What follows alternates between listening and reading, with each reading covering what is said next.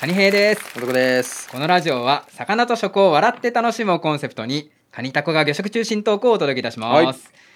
い、やーまだまだ暑いですけれども、すね秋も近づいてききましたねねえ秋といえばもう今年もサンマ漁始まって、はい。しなんだかニュースで厳しそうだなんて報道してますけどもますね今。年も海水温あったかいですからかね、サンマが日本を軽損しますって言ってんのかもしれないですねいや、サンマの話してたじゃないで すか。なんで急にケイソンの話してるんですかそれ、暑くて避けますって言いたかったんでしょなるほどね知り合いのオンコリンがねほう最近日本はあったかいから嫌だって言うんですよやっぱり鮭の話じゃないですどか。ういうこと大概の人は知らないですよ。鮭族の学名、オンコリンなクるスほど。ね放流したオンコリンも日本じゃなくコリン星に帰るっちゅうらしいですねどうなってんの面白いですね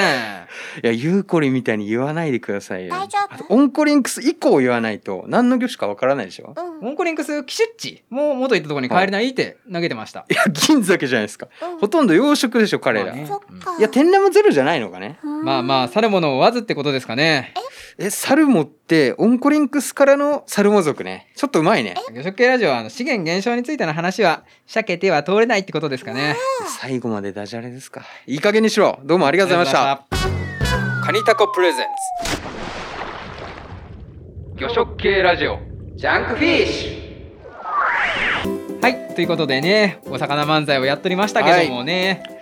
いや、カニさん、実はね、はあはあ魚食系ラジオの座が危ないんですよ。えそうえなんでえっとね、8月19日の「オールナイトニッポンで」はいはいあのお笑い芸人のマジカルラブリーさんがあー出た m 1チャンピオン、えーチャンピオンが、はサンマの不良にかぶせてオープニングで魚食トークしてたんですよい、磯丸水産トークねこれやばいなと思ってやばかった楽しかったもんね楽しかった面白かったうねリスナーからもやっぱリアルタイムでネタが来てねかまぼこ食いたくなったもん 僕はそう炙るのか炙らないかみたいなね謎のかまぼこ してたけど、 ね元祖魚食系ラジオとしてはちょっとやばいなと思 ってばいね漫才やってみました、ね魚食系ラジオチャンピオンも取りに来るのかもしれないからね4冠 G1 野田は G1 4チャンピオン冠そうそうう G1 んい ね、やー怖いなえまあでも意外と時事ネタっていうのはねそうね魚に向いてるかもしれないですえからね鮮度はね大事ですからね大事だから、はいまあこういうのもね、うんやって取り入れてやっていきましょうか行きましょ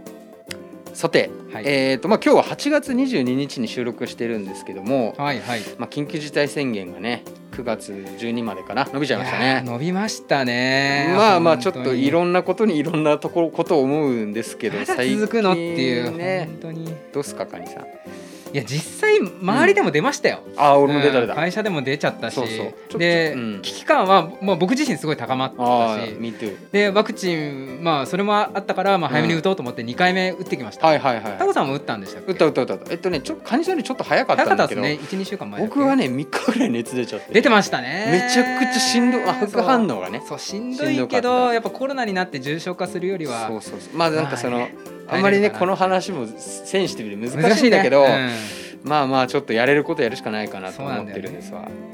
しかも最近うん天候も全国各地ん大雨が続いてまたそう梅だね雨が入ったとか言って、ねまあ、東京だったらもう大雨ぐらいで済んだからいいですけど、うんまあ、九州しかり、うんあと北の方とかもねそうだすごいね被害あった方もねいらっしゃるみたいでちょうど今日はまあ東京は晴れてるというかねそうっすね今週はちょっと安定してましたけど、ん先週ずっと雨みたいなそうですよね感じでしたけど、そう,、えっ、と青森の山口洋夫さんがねあのちょっとまあそツうイッねターとかで僕らも触れてたんですあけのど海峡サーモンの稚魚とかの生産をされてたりするところですようんうんうんね、うんあの方々も、うんまあ、大型のそのニジマスをやってる渓流サーモンだっけかうんな、うんうんもうあの育やてってるてよね出荷されてますよね。そうそうこが、まああのなんだっけ川が氾濫しあの大雨で川が氾濫して、うんまあ、いけすに土砂が入っちゃって、うんでも約30トンの魚が死滅する被害ってニュースにもなってたんだけどいやー見まこしれたよめちゃくちゃ、まあ、ちょっと本当軽々しく触れられないぐらいね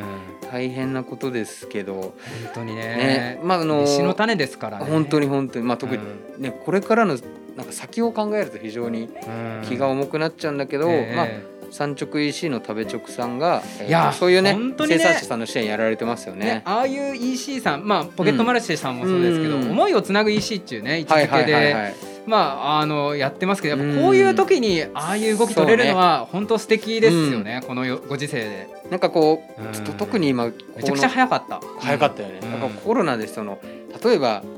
手伝いにとかさ、うんなんか関係性があってもいけない時そ代うなのでコロナだからそういけ人的支援をねそうそうそやりづらいからだけにまあまあ本当にビビたるもんだけど支援ができるっていうのは、ね募金の簡単に募金できる窓口を作ったってことですよそれはね。すごい大事なことだと思いますよ500円ね、こうタコさんも僕も、そうそうそうそまあうささやかながらね、まあ、募全金然まださせていただきました足りないとは思いますけどねちょっと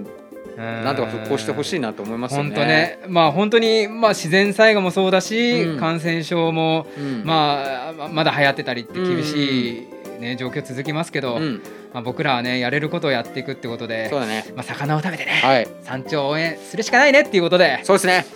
頑張っていきましょう。頑張っていきましょうということで、はまあ魚食をもっと楽しくということで、はい今月も魚食系ラジオ収録していきますいきまえすー次回は深田先生高知大学の深田先生魚類生理学養殖魚の餌についてお、えー詳しい先生をわお誘いして、えーやっていきましょう収録していきますよっしゃそれではいきますよ魚食系ラジオジャンクフィッシュ。